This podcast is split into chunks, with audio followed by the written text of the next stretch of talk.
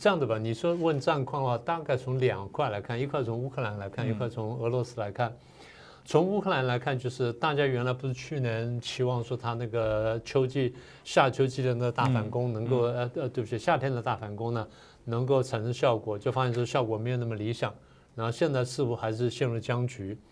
那正在大家在讨论说乌克兰怎么办的时候呢，那这这一段时间呢又爆出消息呢，就像你刚刚说的，他更换了他的总司令。总司令原是呢扎卢兹尼嘛，我们大家非常熟知那个大块头。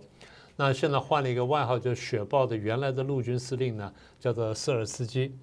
呃，瑟尔斯基原是一个蛮有名的将领，他那领导过几次大的这个战役呢，都非常成功。然后，呃，乌克兰的国会呢，很多人对他评价非常高，所以，呃，当然国际上也希望说他能够说带领乌克兰呢，那真的走向胜利啊，这是第一块。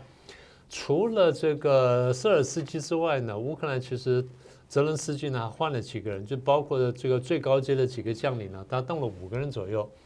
所以应该就是说乌克兰的最高的军事领导团呢有了相当大幅度的变动。那看看后果怎么样？呃，接替这个瑟尔斯基陆军司令的那个位置呢，叫做帕夫柳克。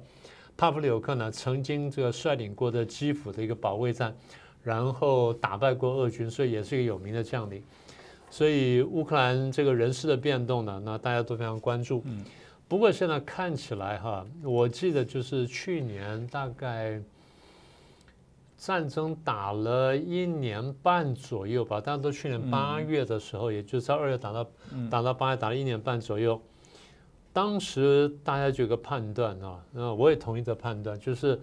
如果在打下去的话，对乌克兰来说呢，大概哪些地方需要关注？第一是还有没有足够的财政力量来支援这样战争？第二就是他能不能得到足够的西方的援助啊，武器啊各方援助？第三个呢比较有趣就是他的兵源是否足够？乌克兰有四千多万人，那你说去掉一半女的，那男的是两千两两千两百万左右。就是女的一部分加进来，你要照顾工业生产、农业生产，还有很多就年纪大了不能上战场的，你要把这些都除掉之后，乌克兰可用的兵力呢，严格说呢，可能真的只有俄罗斯三分之一。而且现在就是乌克兰发现征兵有困难，那有些就是其实意龄的这些男子呢，有的在逃兵，所以对乌克兰来说这是很大的问题。那除了这之外呢，大概再来什么呢？呃，叫什么乌克兰疲乏？其实这个东西，这个当初英国的这个一个媒体在谈这件事情的时候，当时我就讲，我说其实你不能只看到乌克兰疲乏。